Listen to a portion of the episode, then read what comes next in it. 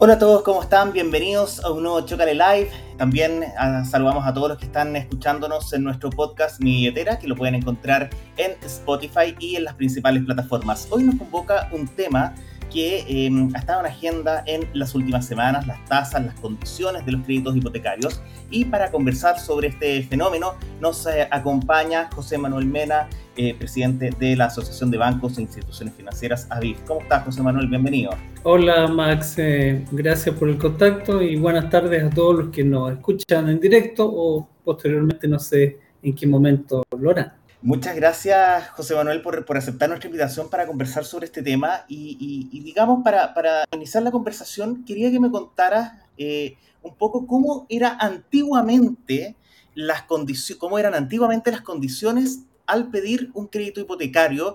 Eh, tú has hecho referencia y te hemos visto en, los medios eh, contando un poco qué era lo que pasaba hace 20 años, hace 30 años, cuando eh, a lo mejor nuestros padres, ¿cierto? O personas digamos, familiares, amigos, ¿cierto? Tenían que pedir un crédito hipotecario y eran otras las reglas, era otra manera en la que funcionaba el mercado en ese entonces. Yo diría dos etapas que mirando la historia. Eh, la primera, antes que existieran los créditos hipotecarios de la banca, y que eran más bien cajas eh, en el antiguo sistema previsional, cajas de previsión, que existían la de los periodistas, la de los profesores, empleados públicos. Y en ese caso, claro, yo, yo recuerdo a mis padres, por ejemplo, ellos pudieron tener eh, una vivienda a partir de, de, la caja en que ellos hacían su cotización. Em, un sistema que eh, no tenía muy claramente reajustabilidad y que quebró. Eh, era difícil lograrlo, había que hacer un ahorro importante, pero, pero principalmente no fue sustentable y llevó a la quiebra de todas esas instituciones, porque no cuadraban eh, los riesgos financieros, no tenían una situación, como digo, de de reajustabilidad en, en, las operaciones que tenían y hacían un, eh, un, manejo inadecuado de, los fondos que tenían. Y después me voy derechamente a lo que conocimos desde los 80.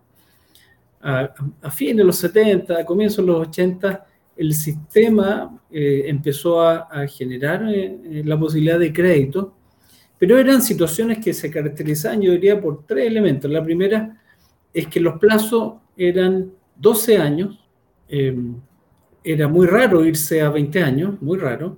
Lo segundo es que las tasas de interés en algún primer minuto incluso fueron a UF más 18% anuales, una tasa gigantesca. yo alcancé eh, recién a los 25 años a tener un crédito hipotecario a, a 12 años a UF más 12. Me, acuerdo clarito porque me quedó 12 y 12, los 12 años y 12% de tasa. También una tasa gigantesca, si uno lo piensa. Em, y eso nos obligaba a los que queríamos tener un crédito en ese tiempo a tener un pie importante.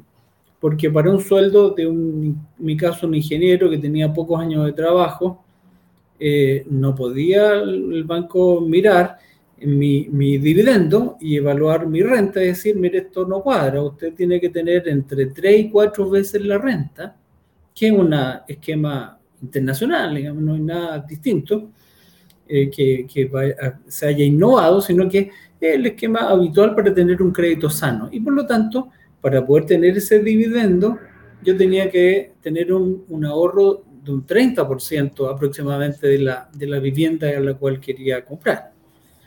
Eso se fue variando naturalmente en el tiempo y del UF más 12 bajamos UF más 8 hasta llegar a, tener al mismo tiempo un, tiempo de crédito que se fue ampliando, 20 años era fácil y 30 años empezó a ser también un uso normal, hasta incluso hubo bancos en una competencia muy feroz que tenemos entre los bancos, de irse hasta 40 años en algunos casos para profesionales que estaban recién empezando su carrera y tenían la capacidad entonces de poder tener un dividendo pequeño en ese tiempo.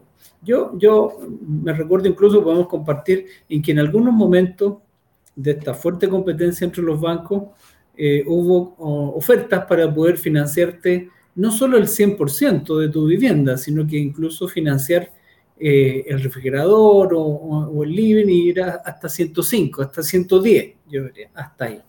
Situación que, que al regulador, nunca le gustó mucho, porque los reguladores obligan a, hacer provisiones, a hacer créditos que sean estrictos en términos que el deudor pueda pagarlo. Entonces eran situaciones eh, en donde había que tener algún respaldo a lo mejor adicional, eh, de manera que no se produjera un sobreendeudamiento, que ese es el punto, o sea, crédito sano.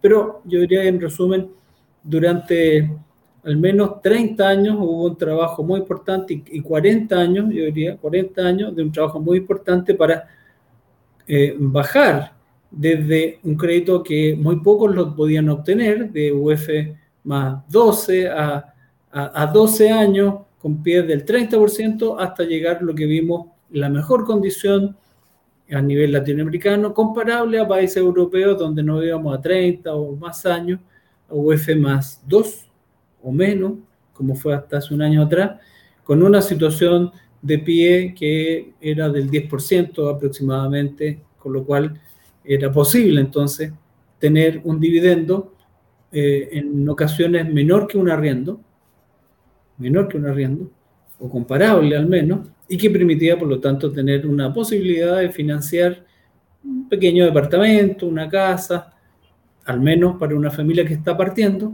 era una posibilidad eh, muy clara de poder acceder a un bien raíz que eh, todo matrimonio nuevo, toda pareja nueva quisiera tener.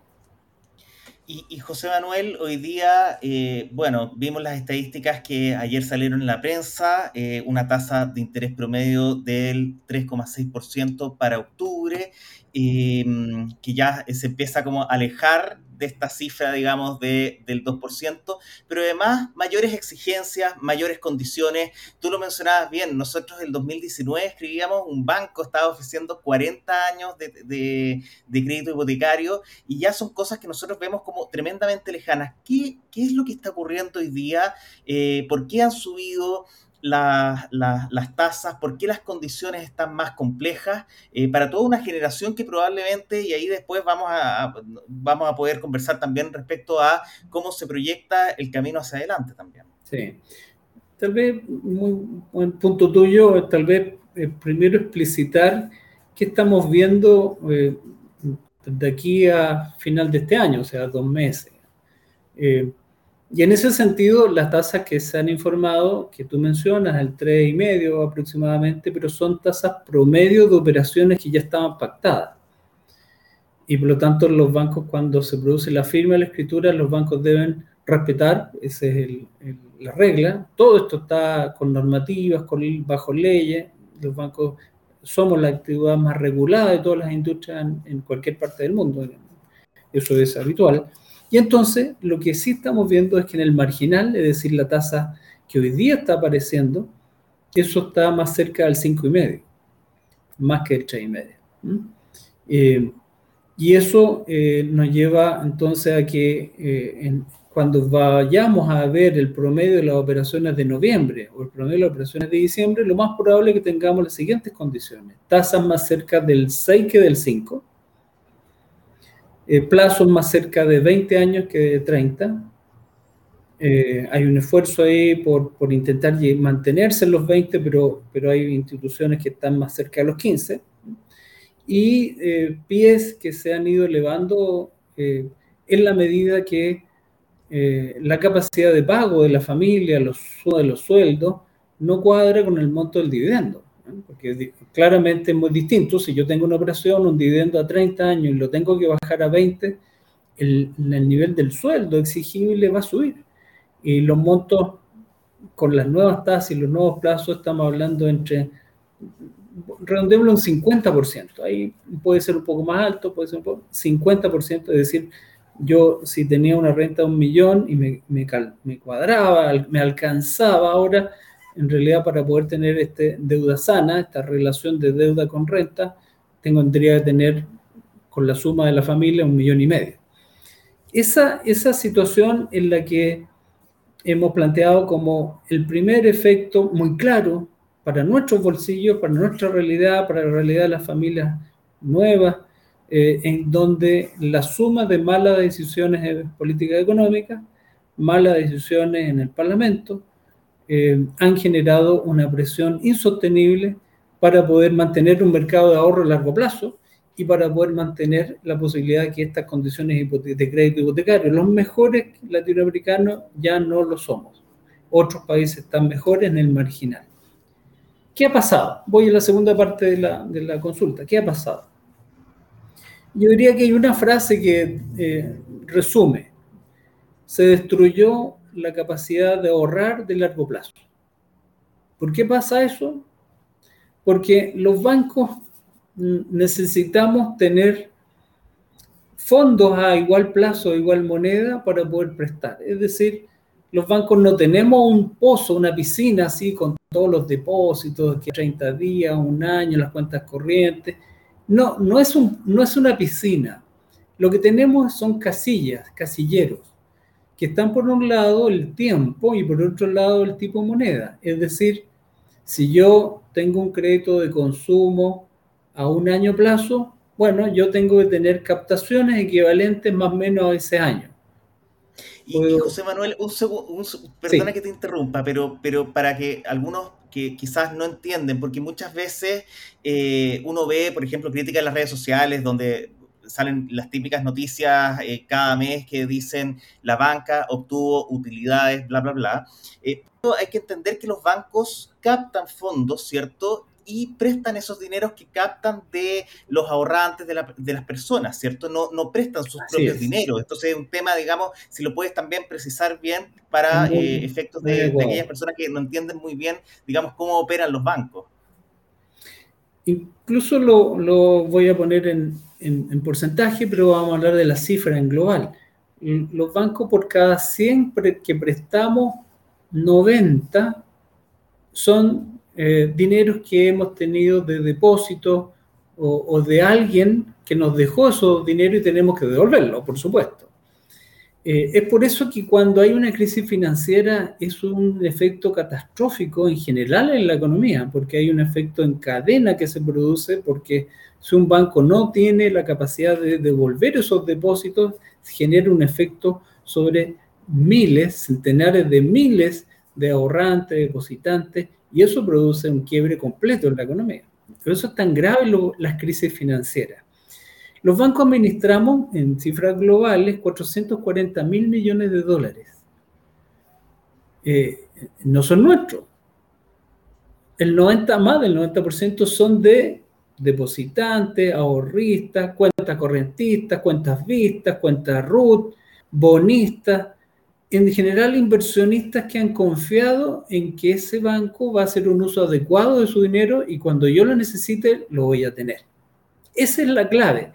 De hecho, los bancos siempre decimos, mire, el primer peldaño para ser un banco es tener un depositante, no es tener un, deudor, no, es tener a alguien que confíe en mí que voy a ser parte de un sistema regulado, controlado, como somos, pero al mismo tiempo voy a tener una buena gestión para que mi dinero esté de vuelta. Entonces, vuelvo, vuelvo al punto, eh, solo para hacer el, ejemplo, los 440 mil millones de dólares es una cifra inmensa, equivale a más de dos veces los saldos que hoy día aún permanecen en la AFP. Es más que dos veces, es, es gigantesco. De ese monto, 80 mil millones aproximadamente son crédito hipotecario. 80 mil millones, es una cifra relevante, o sea, un 20% de ese orden es crédito hipotecario. Además, existen, por supuesto, créditos para una empresa mediana o pequeña que, que, construye un galpón, que compre una máquina, que obviamente son créditos que requieren 10, 15, 20 años. Eh, ¿Qué nos ha pasado? Yo como banco entonces no puedo financiar un crédito a 30 años tomando los depósitos o las cuentas corrientes que están ahí, los depósitos a 30 días o las cuentas corrientes. No puedo porque uno, el crédito está a 30 años y mi obligación frente al depositante está ahora a, un mes plazo, a 30 días. Y no puedo, no es que no quiera, no es un tema de voluntad, es la ley. Hay una ley de banco, hay una normativa, hay un regulador que se llama CMF. Y un banco que hace ese descalce se llama, eh, está ocurriendo una falta muy grave y hay multa y toda una responsabilidad muy relevante. Y es por eso que los ahorristas están tranquilos, porque existe todo este esquema de operación que está controlado de manera que eh, efectivamente si usted requiere su depósito, su cuenta corriente, hacer un cheque y cobrarlo, la plata va a estar. Entonces lo que sucede es que hay un casillero que era el crédito hipotecario o el que financiaba en máquina un crédito a 30 años y en UF. Ese era el casillero. UF, moneda y plazo 30 años. Y ese monto era el que los bancos disponían para poder dar crédito hipotecario o de inversión de largo plazo en las empresas medianas pequeñas. Ese casillero se secó. Si yo miro ese casillero, no tengo, no hay dinero. Y si un banco emite, bono se denomina, algún depósito a 30 años, hoy día no hay compradores. En Chile no hay compradores. El problema entonces es que los bancos dicen, ok, y, y tendré a 25 y tampoco, el casillero está vacío. Y en 20 empiezan a aparecer. ¿Y qué pasó? Es que todos los que hacían esas compras hacia los bancos, que son las compañías de seguro, que eran las FP, inversionistas institucionales se denomina, algunas empresas eh, de tipo family office, que se denominan que también inversionistas eh, privados, bueno, el mercado con todas las decisiones que hubo eh, de retiro específicamente, obligó a que estas instituciones que compraban los instrumentos que nosotros nos permitían tener fondos para prestar, esas instituciones en vez de comprar empezaron a vender y vendieron todo. Y ellas necesitan seguir vendiendo porque en la medida que hayan más retiro, y especialmente no solamente que se concrete el cuarto, que la expectativa de un quinto, un sexto, como, como se escucha, obliga a que esta empresa tenga liquidez. Entonces, en resumen, el mercado de largo plazo se destruyó, el mercado esto no era una entelequia que, que, los bancos van a ganar más o ganar menos, no tiene nada que ver. Los bancos ganamos a lo mejor lo mismo, cae la actividad, pero, pero en efecto la comisión que se establece por los créditos hipotecarios, de hecho es la más baja de la historia. Hoy día era entre 0,2 y 0,4. El primer crédito que yo tuve, tuve que pagar 4% de comisión, 10 veces más. 40 años pasaron para que la competencia y el mercado se perfeccionara. ¿Qué debemos hacer? Hay que recrear el mercado a largo plazo, lo primero. Y hay que volver a tener confianza de inversionistas que estén dispuestos a colocar su dinero en instituciones chilenas a 40 años, para volver a recrear entonces el crédito de hipotecario también a igual plazo. Y, José Manuel, ¿estamos en algún punto de, no retorno? ¿Qué es lo que, es lo que se puede hacer? ¿Cuál es el clima que se tiene que generar justamente en términos eh, políticos, me imagino yo, sobre todo, para que efectivamente e, esto, este proceso se empiece a revertir? Yo creo que hay, dos situaciones. Hay una situación como de, de, de macroeconomía, que es el primer peldaño, que es la base, y hay un segundo nivel que tiene que ver con el mercado propiamente de los 40 años a que me refería. El, el primer peldaño tiene que ver con la calidad de país riesgoso o pobre, más pobre, menos pobre que somos. Ah, en, hace un año atrás, nuestro riesgo país era el más bajo en Latinoamérica. Hoy día estamos empatando con Perú, que un poquito más, un poquito, un poquito menos pero nos, pasó hace unas pocas semanas. Y cuando un país es más pobre, más riesgoso, más pobre quiero decir que estamos más endeudados. cuando alguien dice, mire, usemos toda la deuda pública, endeudemos más al país. Bueno, eso significa que los inversionistas institucionales extranjeros, las clasificadoras, nos dicen, bueno, este país entonces no es tan solvente. igual que una familia, está más endeudada. Y eso significa eh, que, nos exigen una mayor tasa cuando pedimos fondos internacionales. Y aquí hay un arbitraje, o sea, si los fondos internacionales, las compañías internacionales nos piden una mayor tasa, eso se refleja en el mercado local, es el piso. Entonces, el primer punto es, ¿qué podemos hacer para hacer eh, volver a ser el país menos riesgoso de Latinoamérica y cómo podemos hacer para demostrar que somos solventes, a pesar que nos endeudemos un poco más, pero igual seamos solventes. Esos son efectos macroeconómicos y su respuesta no es en seis meses, Lamentablemente esto es un proceso lento, sostenido, consistente, que eh, yo lo veo en varios años. El segundo elemento tiene que ver con la situación puntual, que no hay compradores de bonos o de instrumentos bancarios a, a tan largo plazo, a 30 o 40 años. Y eso hay que recrearlo. Tenemos que tener una mirada sobre cuál es la forma de ahorrar como país. Las AFP eran una de las vías de ahorro como país. Si eso va a existir de otra forma o no, ah, tiene que haber claridad, tiene que haber decisiones en orden a reconstruir el mercado a largo plazo. Tienen que haber compañías de seguro que, claro, cuando uno compra un seguro de vida a 40 años, a 50 años, la compañía de seguro también tiene que comprar ¿eh? ese riesgo, compra ese plazo en alguna forma. Y eso es lo que una compañía de seguro internacional, aquí 500 años de experiencia, hace. ¿no? Entonces, claro, si, si además tenemos una duda sobre la estabilidad del mercado de los seguros, sobre hay dudas si las compañías de seguros van a quebrar, el peor de los casos, el peor de los mundos. Entonces, tenemos que recrear cuáles son la institucionalidad que va a tener una mirada de ahorrar a largo plazo para tener compradores y para poder generar entonces que las tasas vuelvan a ser fijas. Eh, a lo mejor me adelanto, pero debemos hablar de alguna forma con que eh, en este tiempo se ha buscado alternativas que son precarias, que son peores. Y esas alternativas básicamente son dos, ¿no? Si, si más quería comprar una casa de 2.000 UF a 40, a 30 años, pongamos, y ahora la posibilidad son 20 años, eso significa, hemos dicho, que el sueldo familiar es mayor. ¿Qué implica eso? Que haya que, eh, para poder nivelar nuevamente el dividendo equivalente al sueldo, la familia, tu familia Max va a tener que ahorrar más. El 10% ya no alcanza, va a tener que tener el 30%, es un ejemplo, ¿no? De, de, ese ahorro. Y la otra situación en que esto sea eh, eh, reemplazado por ahora, porque esto es variable, ¿no? Tiene que ver con la tasa, porque si no tengo tasas a 20 años fijas, y entonces lo que tengo sí son algunos inversionistas que saben, me dejan eh, un depósito a 5 años o a 10 años, pero al cabo de los 10 me lo renuevan. Eso significa que los bancos por normativa otra vez, tenemos que buscar cuadrar. De manera que la única alternativa que tenemos es lo que se denomina tasa variable. Entonces, yo te doy un crédito a 20 años, pero sabe que no puede ser fijo. Porque en el año 10 voy a tener que tomar otro depósito para ver, eh, para cuadrar los plazos.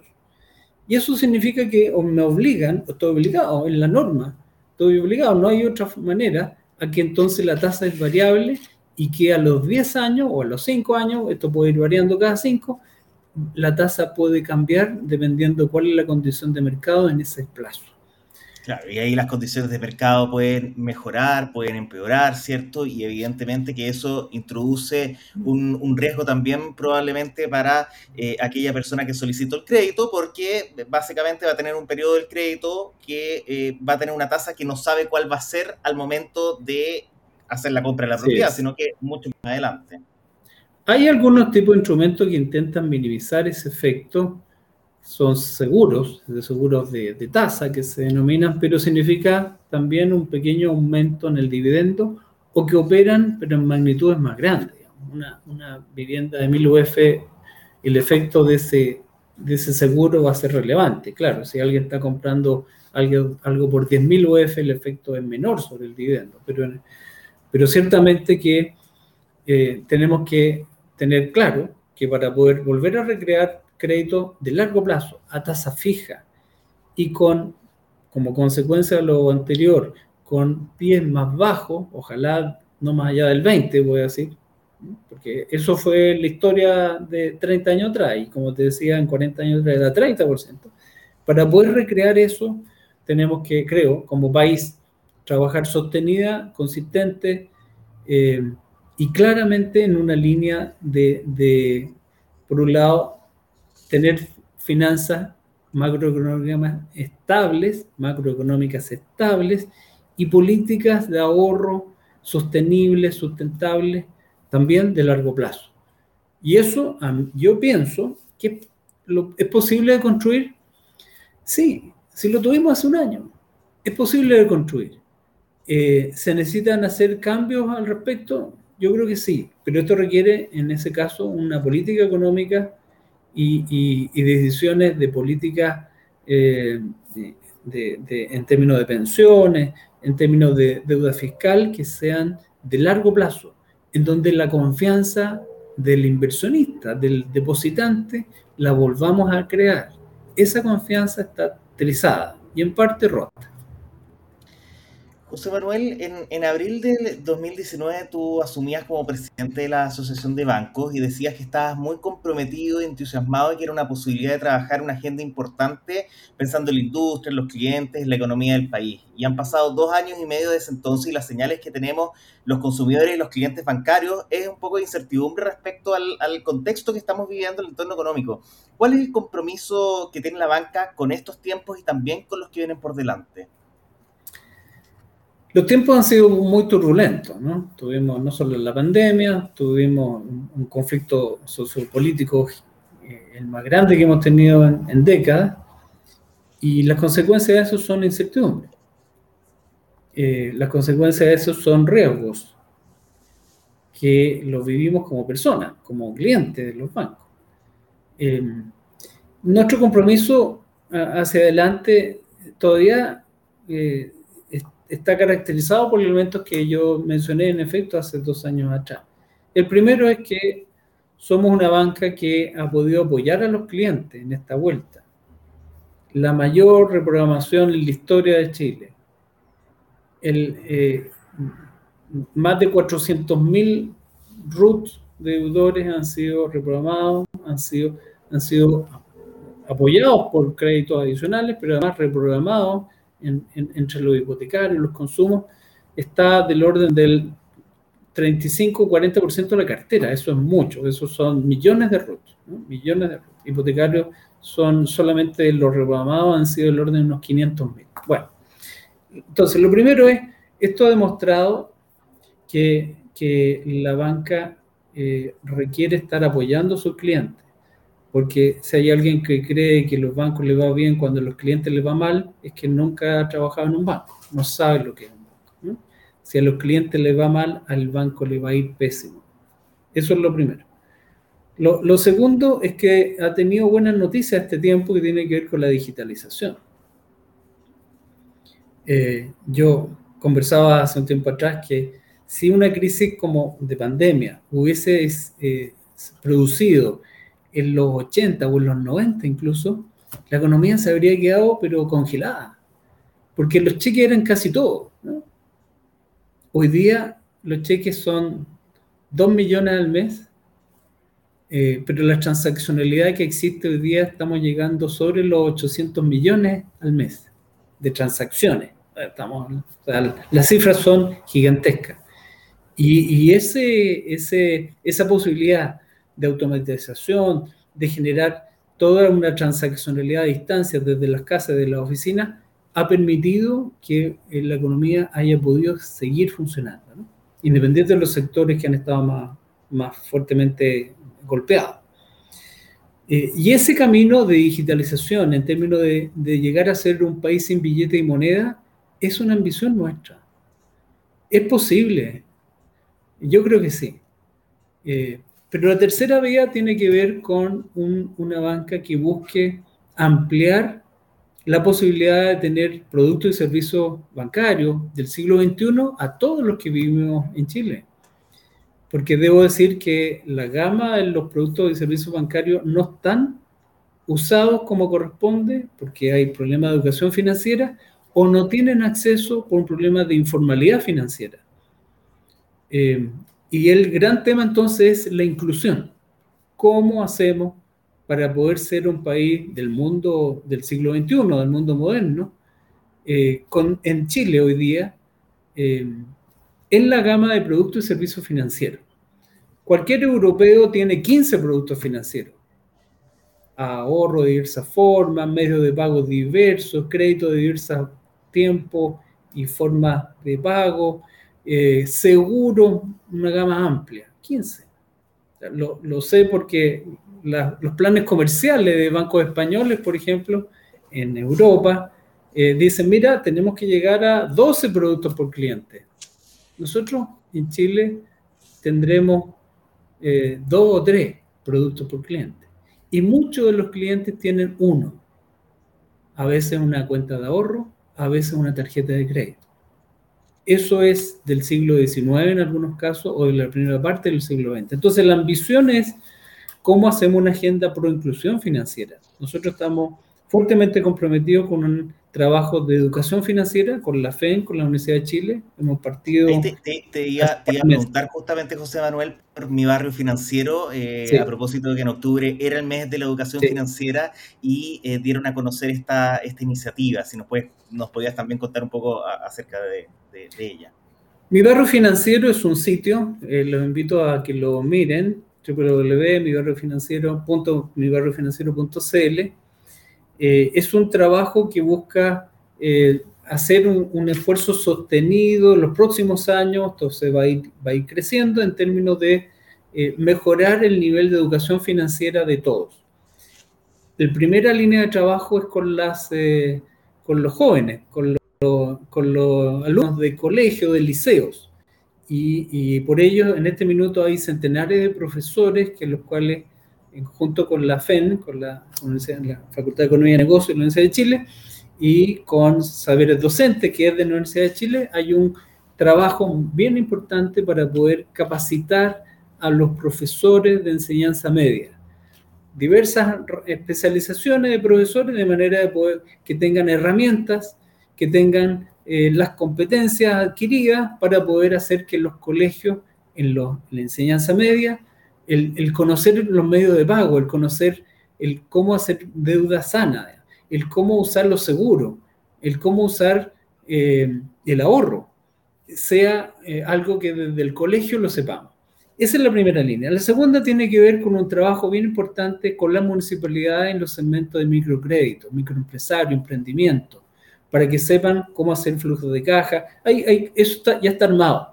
Y estamos con varias municipalidades, partimos con la municipalidad de Pedro Aguirre Cerda, seguimos con Maipú, vamos a Concepción este viernes, por ejemplo, y lo que eh, eh, queremos es llegar a, todo el mundo municipal a través de los, de los eh, esquemas que ellos tengan de apoyo al microemprendimiento, de manera de poder hacer clases en ese ámbito. Y lo tercero es que cuando digo de clase, no estoy hablando solo presenciales, porque uno en los colegios, el microcrédito, el microemprendimiento que se da en una municipalidad. Por supuesto que hay un esquema presencial, pero básicamente también, y, por eso mi barrio financiero es una plataforma eh, que tiene por internet eh, una manera de poder ir haciendo que esta educación financiera se haga a distancia y que no tengamos que estar esperando llegar a la municipalidad de, de tal tal para poder que eh, también allá, allá exista esta capacidad de aprender. Hoy día hay una veintena de, de microcápsulas en que en forma bien didáctica se dice, ¿y qué es un seguro? ¿Y cómo se hace tal cosa? ¿Y cómo se hace cuando tengo un problema con una tarjeta de crédito? ¿Cómo? Bueno, hay hoy día 20, vamos a llegar a 50, vamos a intentar responder y dejar ahí, en forma fácil de acceso, todas las preguntas que a veces nos hacemos como personas frente a estos medios que señalo, crédito, seguro, ahorro y medio de pago. Y, el, propósito entonces que esta plataforma, mi barrio financiero, sea eh, posible de conectar a las empresas para que los trabajadores también tengan una forma de, conocer eh, respuestas a las dudas de una economía doméstica. Aquí no estamos hablando de macroeconomía, no estamos hablando de que la ¿ah? que, las exportaciones, que la cantidad de dinero. No, de eso también los economistas. De hecho, yo no soy economista, así que no me manejo. Pero sí me manejo en los productos financieros, en los, servicios financieros. Y esa es la respuesta que queremos dar a la, economía doméstica habitual. Nuestro compromiso, termino con eso, esta parte, nuestro compromiso es que eh, nosotros vamos a sostener, a apoyar la educación financiera. Ojalá de aquí a tres años veamos un salto. Estamos atrasados respecto a otros países, demos un salto en los, colegios, en el emprendimiento y nos falta la tercera edad. Nosotros tenemos estamos planificados para que ese sea el tercer núcleo fuerte. La pandemia nos rechazó, no pudimos entrar a los ILEAM, pero el propósito es que también la tercera edad, que cada día la, veo más cerca, en mi caso, tú también, Max, eh, tenemos que también que pensar porque, oye, a los 60 años, a los 70 años, las personas hacen transacciones financieras, tienen productos, y no basta preguntarle al nieto, sino que queremos que cada uno pueda comprender cómo hacerlo mejor, usar sus productos de mejor forma. Nuestro compromiso es apoyar la educación financiera, tener una agenda pro inclusión y ojalá poder acompañar a un mejor país en los próximos años con buenas políticas económicas. No como visto. Sí, no, yo creo que vivimos tiempos que, que ojalá, digamos, esta, esta incertidumbre que despejada pronto.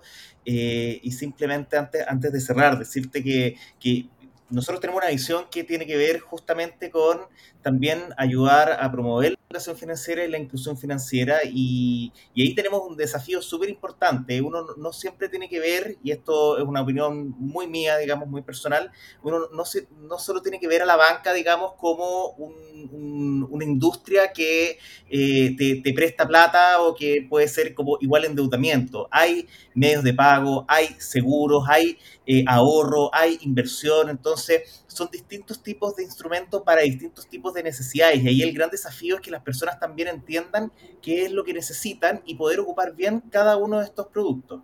Así es, y solo te enfatizaría que una de nuestras preocupaciones que tiene que ver con la exclusión financiera es el crecimiento de la informalidad, informalidad financiera que eh, por lo que yo he visto en las décadas que llevo en la banca, nunca había tenido este tamaño, ¿no? Los gota a gota colombianos, las plataformas de crédito por internet, que cuando uno hace un análisis de la, en una empresa, en una constructora, y se encuentra a ver dónde están los obreros, los trabajadores que están sobreendeudados, porque hay, no están en la banca no están sobreendeudados en la banca, están sobreendeudados en, en instituciones, organizaciones que no tienen supervisión, que están en la informalidad. ¿Eh? Los gota gota tienen una tasa gigantesca, no sé, 10% no, no mensual, semanal, semanal, o sea, es una locura. Lo que se cobra en un año, ellos lo cobran a la semana. Y lo, y lo cobran de una manera gansteril. Estoy dando un ejemplo concreto que de hecho la municipalidad de Pedro Aguirre Cerda de inmediato los vecinos lo conocían porque eh, son eh, eh, instituciones, pues, llamémoslas, organizaciones que operan en la periferia de nuestras ciudades. Y a eso tenemos que combatir. Tenemos que lograr rescatar a nuestra gente, al, Chile que de trabajo, al Chile que está en las ferias con los coleros, rescatarlos de la informalidad no digo que vengan a los bancos, vengan a las instituciones que están reguladas, que están supervisadas, en donde a lo mejor nos equivocamos en ocasiones, pero tenemos una mirada de largo plazo y tenemos sobre todo un supervisor que nos castiga cuando corresponde, es correcto, pero no esta otra institución. Ese es un esfuerzo que vamos a hacer y para eso, la mejor es educar financieramente, porque así las personas eligen, saben mejor forma discriminar dónde lo están engañando o dónde los van a buscar entregar un producto que sea el mejor posible de todas maneras, de hecho hay muchas, digamos, todas las semanas llegan, o todos los meses, digamos, llegan avisos de la CMF o denuncias que hacen el CERNAC contra instituciones que ofrecen créditos a través de Internet y que incluso están pidiendo, piden pagos por adelantado, por ejemplo, eh, y que después ni siquiera reciben el plato. O sea, además de, del tema, está, está el desafío que tiene que ver con eh, estos créditos usureros que pueden ofrecer el, el, mundo informal y que uno lo ve, digamos, incluso en películas. Bueno, el juego de calamar, de hecho, sin ir más lejos, parte, digamos, un poco de ese mundo de personas que están súper eh, agobiadas. José Manuel, te quiero agradecer por este tiempo, por compartir con nosotros y por supuesto dejar las puertas abiertas eh, más adelante para, para volver a, a conversar. Gracias a ti, Max, y un saludo a quienes nos van a ver. Muchas gracias. Muchísimas gracias, José Manuel Mena, presidente de la Asociación de Bancos e Instituciones Financieras BIF. Conversó con nosotros hoy día en Chocale Live. Pueden revisar todas las conversaciones en chocale.cl slash live y en nuestro podcast Mi, Nos vemos la próxima semana, el martes a las 12. Chao, chao.